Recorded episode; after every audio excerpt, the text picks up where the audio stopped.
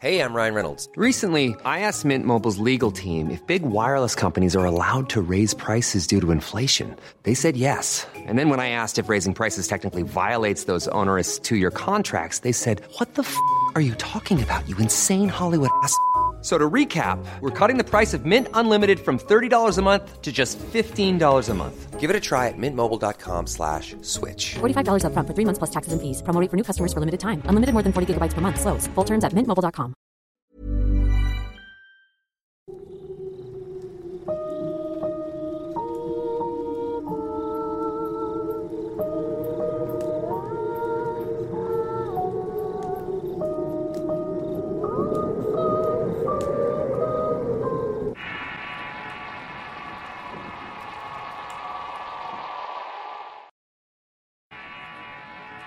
La Poza de los Lamentos. Historia basada en hechos reales. Escrita y adaptada por Álvaro Ramos para relatos de horror. No vayan a meterse a la poza de allá arriba. Era siempre la advertencia de los mayores. Hace poco visitaba mi lugar de origen en Veracruz. Platicando con un amigo de la infancia me contaba que por cuestiones de desabalto de agua, iban a ser unos recolectores en un río que nosotros frecuentábamos cuando éramos pequeños. Un río lo suficientemente tranquilo para ir a nadar, pero lo suficientemente traicionero como para que en aquel tiempo corriera alguna desgracia. El río que les hablo nace en una montaña y pasa por una laguna y posteriormente atraviesa una parte de la ciudad. Nosotros para llegar a la zona de las pozas teníamos que entrar desde una zona cercana de un puente y caminar por toda la orilla río arriba. El paisaje era verde y el cielo no se veía puesto lo tapaban los árboles, y las aves revoloteaban por todo el sitio. Era simplemente un lugar mágico. Tengo primos y amigos mayores que yo y ellos siempre nos contaban que se escapaban de la secundaria para ir a nadar a sus pozas, y se pasaban toda la mañana ahí y eran felices. Cuando me tocó tener esa edad comencé a hacer lo mismo con mis amigos, pero algo que siempre nos advertían era que no llegáramos a la última poza porque era muy peligrosa. Nadie entendía por qué esa poza era la que más ahogaba a la gente. Las personas mayores nos decían que en el interior de esa poza había una serie de pequeñas cuevas o cavernas, demasiado pequeñas para que quepara un adulto pero lo suficientemente grande para que el aire y el agua que ahí convergen formaran remolinos que te impidieran salir a respirar y te provocaban el ahogamiento. Algunos decían que las cavernas son del tamaño capaz de albergar un cuerpo de un niño. Nunca lo supe y la única vez que fui a esa poza no me atreví a nadar en ella. Cuando cursaba la primaria fue la primera vez que escuché de un niño muerto en ese río. El niño había ido a nadar y se estaba aventando clavados en la poza más grande. Cuando de pronto después de un clavado ya no salió. Sus compañeros asustados avisaron a la gente del lugar y lo buscaron. No encontraron el cuerpo hasta dos días después río abajo. Esa extraña muerte dio pie a otra teoría, que las pequeñas cavernas dentro de la poza se conectaban río abajo con otra poza. Y si el niño era demasiado pequeño o delgado, era posible que el río lo haya metido a esa caverna y sacado días después en la otra poza. La última teoría tenía que ver con lo de siempre en aquel lugar. Las apariciones. Una leyenda que por la geografía del lugar y por las costumbres arraigadas de la gente de antes, decía que aquel río era usado para fines místicos, tales como rituales de brujería e incluso limpias espirituales. Hasta el día de hoy se sigue creyendo que los ríos pueden ayudar a llevarse las malas energías al momento de hacerte una limpia. Una de las historias más contadas es que en ese lugar se llegaron a practicar sacrificios, sacrificios o entregas como le llaman los brujos los cuales fueron hechos por las personas en búsqueda de recibirse como hechiceros. Al parecer, la última prueba de su entrenamiento es entregar el alma de alguien cercano para recibir los dones que te ayudan a manipular la magia.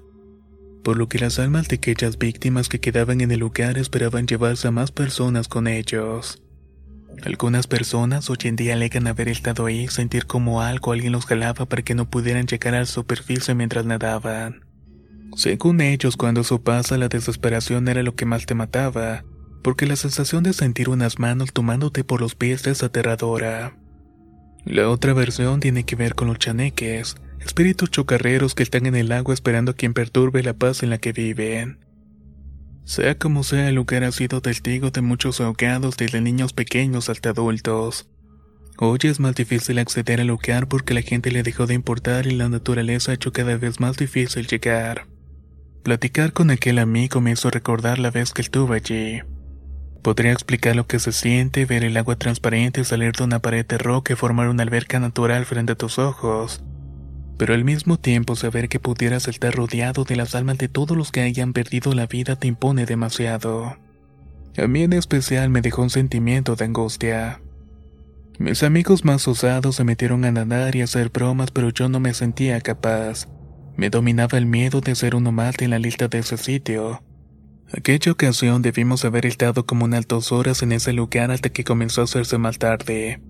Decidimos ir de ahí pues aún teníamos que caminar un buen tramo entre la sombra de los árboles y con la tarde acechándonos, ya que el regreso se iba tornando cada vez más y más oscuro. Comenzamos a caminar río abajo y como era de esperarse la luz no ayudaba en nada. Teníamos que caminar más lento pues las ramas de los árboles nos podían hacer caer. El río tiene piedras tan afiladas que podrían cortarnos si dábamos un mal paso. De pronto volteamos a buscar a Joel, el más chico del grupo, y no lo vimos. Comenzamos a gritar su nombre, pero nadie respondía. Carlos regresó a buscarlos y nos dijo que siguiéramos avanzando y eso hicimos.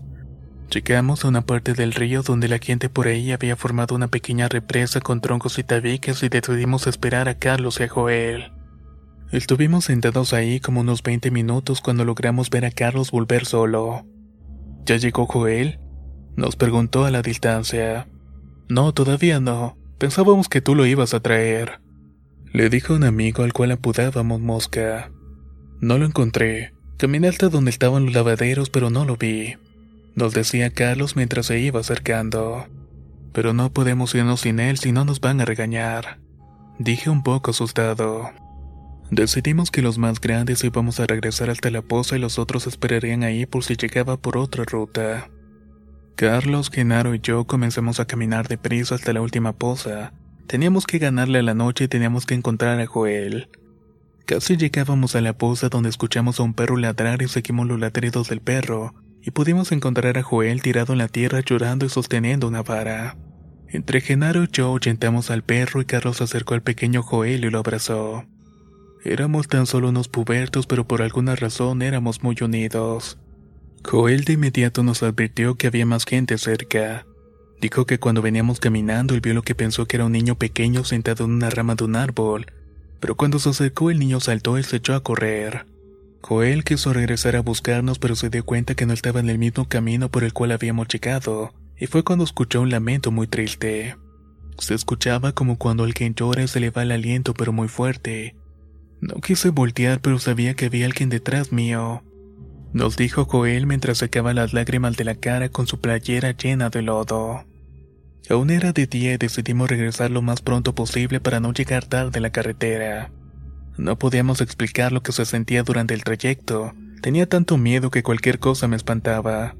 De pronto Carlos le gritó a Genaro que iba al frente de nosotros. Genaro, quítate rápido de ahí. Y Genaro sin cuestionar e incluso sin voltear comenzó a correr lo más rápido que las piedras le permitían. Millions of people have lost weight with personalized plans from Noom, like Evan, who can't stand salads and still lost 50 pounds. Salads generally for most people are the easy button, right? For me, that wasn't an option. I never really was a salad guy. That's just not who I am. But Noom worked for me. Get your personalized plan today at Noom.com. Real Noom user compensated to provide their story. In four weeks, the typical Noom user can expect to lose one to two pounds per week. Individual results may vary. Spring is my favorite time to start a new workout routine. With the weather warming up, it feels easier to get into the rhythm of things. Whether you have 20 minutes or an hour for a Pilates class or outdoor guided walk, Peloton has everything you need to help you get going. Get a head start on summer with Peloton at onepeloton.com. Mientras Carlos tomaba de la mano a Joel y se acercaban silenciosamente hacia mí. Yo me mantenía inmóvil frente a nosotros cadeaba un enorme perro negro con los ojos encendidos de color rojo. No era un perro normal y lo sabíamos por su tamaño, por la manera en que estaba jadeando. Era casi un jadeo humano. El perro se paró frente a nosotros y se puso en posición de ataque. Carlos y yo recogimos piedras del río para golpearlo si se acercaba. Pero justo cuando pensamos que nos iba a atacar, Joel dio un grito. ¡Ahí está! ¡Carlos! ¡Es eso! Hasta el día de hoy solo recuerdo lo que me platican ellos dos. Yo estaba más preocupado por el perro que por cualquier otra cosa, por lo que no giré la cabeza para ver lo que ellos estaban viendo. Era el cuerpo de un hombre muy delgado con ropas bastante sucias. Usaba un sombrero de paja y guaraches de piel. Según Carlos, el hombre estaba parado a un costado del río con una mano en la boca y con la otra señalaba al animal. Los brazos del hombre no eran más gruesos que los del pequeño Joel. Sus dedos flacos y largos y las uñas de los pies largas y sucias le daban al hombre un aspecto más tétrico. Pero lo más tétrico estaba por venir. El perro no se me acercaba pero tampoco retrocedía un solo centímetro. Yo no le quitaba la mirada de encima y quería estar prevenido para verlo venir. De pronto lo escuché y todo lo hicimos e incluso el perro. Yo escuché un grito tan agudo que encogí los hombros y entrecerré los ojos para después escuchar el lamento del cual había hablado Joel. Ese lamento lleno de tristeza y terror. Por su parte, Joel y Carlos dicen que antes del grito el hombre se quitó la mano de la boca y abrió la misma para inmediatamente soltar el primer grito. Carlos abrazó a Joel con su pecho cerró los ojos, y cuando los abrieron el hombre ya no estaba y el perro ya se había ido, dejándome a mí con las piernas temblando de manera frenética. Genaro había escuchado el grito, regresó y cuando nos vio fue como si nos quitara una especie de encanto. Los tres pudimos movernos y comenzamos a correr. Al final logramos llegar a la carretera antes de que oscureciera y aunque la experiencia había sido bastante tenebrosa, cuando nos reunimos con los demás fue como si no hubiera sido para tanto aunque por dentro yo seguía sintiendo mucho miedo. Deberíamos regresar aunque sea para tomar fotos para guardarlas de recuerdo, me dijo aquel amigo. Pues no estaría mal. Mándale mensaje a Genaro para ver si quiere ir porque los demás ya no viven aquí. Le contesté. Habrán pasado unos 15 años desde la última vez que fui y tuvimos esa experiencia. Yo la tenía completamente superada y hasta olvidada, pero el hecho de regresar a ese lugar me generaba dudas. Genaro dijo que podía ir pero que debía ser rápido porque tenía que volver a jugar una final de fútbol. Así que tomamos mi auto y nos acercamos lo más posible al punto. Afortunadamente la ciudad había crecido y por lo tanto ya no era necesario recorrer todo el río hasta la última poza. Ahora se podía llegar desde una calle cercana y el camino se acortaba unos 10 minutos de caminata. Genaro no paraba de hablar de que el día y Beto, el otro amigo que no conocía la historia, hacía preguntas y yo por mi parte me limitaba solo a confirmar lo que decía Genaro. Ya estábamos cerca del río, tal vez a unos 20 metros, cuando una niña salió de los matorrales con unos pedazos de madera en las manos. La niña ni siquiera nos miró a los ojos hasta que nos tuvo de enfrente y nos dijo: No vayan a la última poza, hay gente allí. Beto hizo un chiste y la niña solo le dirigió una sonrisa. Y siguió por el mismo camino por el cual nosotros habíamos llegado. Llegamos al río y comenzamos a caminar por un costado hacia la parte alta donde está la poza, y comenzamos a escuchar voces que se alejaban. Cuando llegamos a la parte alta de la poza donde la gente se tiraba de clavado, vimos que en efecto se alejaban dos señoras de corta altura y un joven delgado más alto. El joven vestía una camisa y un pantalón y las mujeres vestían faldas y blusas. Nos pusimos a tomar unas fotos del lugar y a platicar un rato hasta que Genaro dijo que tenía que regresar para ir a jugar. Todos decidimos hacer lo mismo y de regreso nos volvimos a encontrar la misma niña, pero esta vez venía de vuelta a la poza con una cubeta en la mano. Le dijimos adiós y ella solamente respondió. Le dije que había gente pero no me creyeron. Nos subimos al auto regresé a mi casa y a los pocos días regresé a la ciudad a la que vivo. Aún tenía la nostalgia de que aquel lugar y de lo diferente que va a ser ahora que se convierta en otra cosa, pero la nostalgia se acabó el jueves de esa misma semana. Recibí un mensaje de Genaro que contenía una liga de publicaciones en Facebook. Abrí la publicación y comencé a leerla. Aparece Rosario N. desaparecida hace unos días. La encontraron unos albañiles ahogada y amarrada de las manos cerca de la poza del mangal. Nunca veo fotos de ese tipo y afortunadamente la publicación solamente contenía fotos del lugar y no de lo sucedido pero según Genaro la descripción de la niña de la publicación era la misma que la descripción de la niña que vimos dos veces aquel día en la poza. La Poza de los Lamentos Historia basada en hechos reales. Escrita y adaptada por Álvaro Ramos para relatos de horror. Si quieres conocer más historias del mismo autor, te invito a visitar el enlace que dejaré en la descripción del video. Nos escuchamos en el próximo relato.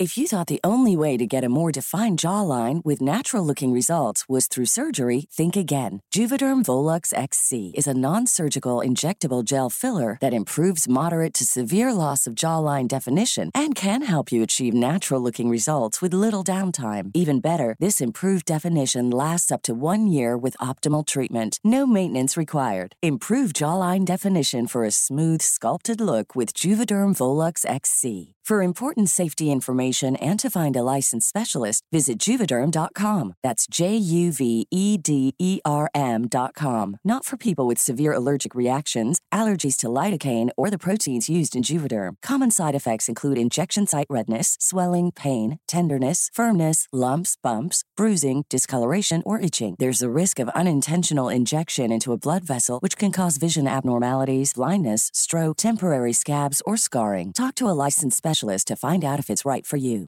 Hey, folks, I'm Mark Marin from the WTF Podcast, and this episode is brought to you by Kleenex Ultra Soft Tissues, your ally to help tackle your allergy symptoms this season. I love the change of seasons, but nobody loves pollen and all those other things floating in the air that make you sneeze during this nice weather. Kleenex Ultra Soft Tissues are hypoallergenic and allergist approved, so fight back against watery eyes and runny noses without worrying about irritating your skin. For this allergy season, grab Kleenex and face allergies head on.